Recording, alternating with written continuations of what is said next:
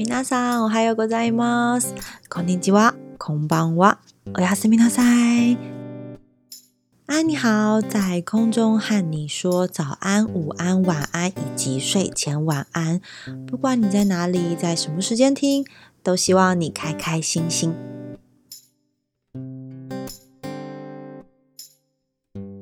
安，你好，我是安，感谢你持续收听这个节目。 那今天呢，要来和大家分享看到的一则我觉得蛮有趣的新闻，叫做 “Nakizmo” 哭泣相扑。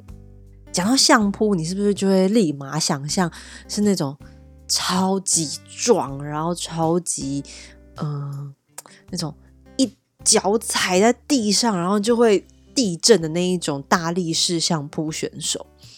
但这次的 Nakizmo 哭泣相扑的主人翁，则是出生才六个月到一岁半的小婴儿。他们要比的不是比谁力气大，而是要来比谁先哭出来，甚至是谁哭的最大声。有一些妈妈朋友是不是听到这边眉头有点 微微皱，这样说哈？怎么会有这种比赛？那其实啊，这个活动不是为了要整宝宝们，反而呢是为了要让宝宝们能够更健康成长而举行的一种祈福仪式。在日本的许多地方，像是关东啦、关西或东北各地的神社或者是寺庙。他们每年都会举行这样的一个活动，但当然，因为前几年疫情的关系，已经停办了三到四年了。今年开始呢，又可以陆续看到新闻，这个活动又开始在复办了。这个祈福仪式呢，已经有四百年以上了。那根据各地的比赛方式，就会有一些不太一样。像是呢，我看到在东京浅草寺的，就是呢在户外的一个舞台区，然后呢家长们就会两两把孩子们就是在舞台上抱起来举高高，然后让孩子们面对面这样互看彼此，然后呢可能还会有拿着妖怪面具的人跑到孩子面前，然后把面具这样放在孩子的前面，给我哭出来。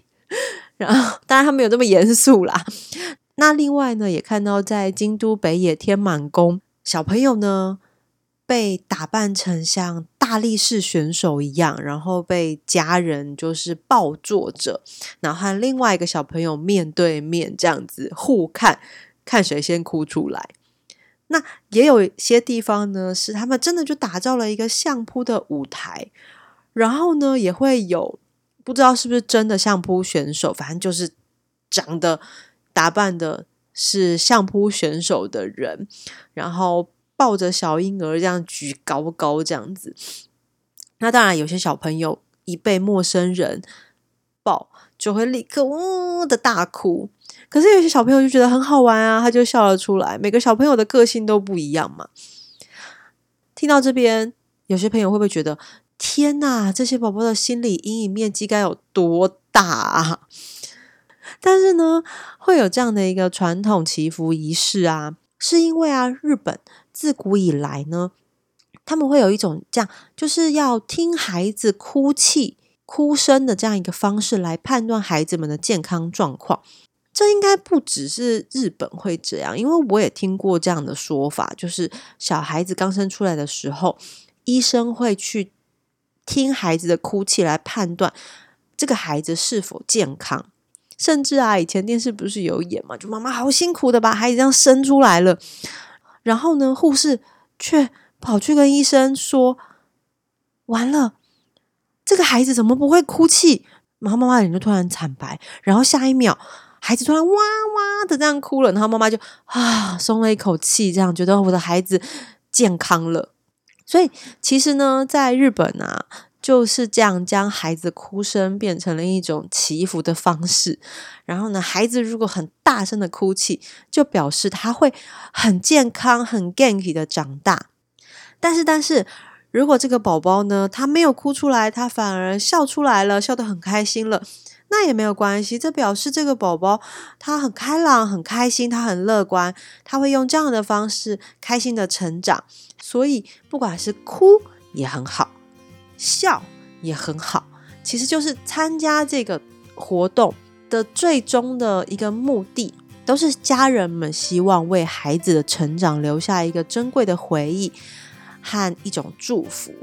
所以啊，如果未来你有机会去到日本，在神社或者是寺庙听见很多孩子在哇哇的哭，不要觉得天哪，我要立刻就是报警找叔叔，就说这里有人在虐婴之类的，或者是觉得天哪，这是什么奇怪的邪教仪式？没有，他有可能就是拿 k i z m o 在办哭泣相扑的活动，不妨你就可以走进感受一下日本已经流传大概四百多年的这样一个日本的传统文化。去实际看看，在日本这样很受家长们喜爱的活动。好啦，那这一集的安你好就到这边，要跟你说拜拜喽。还没有关注 IG 的朋友，欢迎上 IG 搜寻啊你好，或者是在介绍栏中也有 IG 的账号，都欢迎大家多多关注，然后留言给我五星好评。那我们下次见喽，拜拜。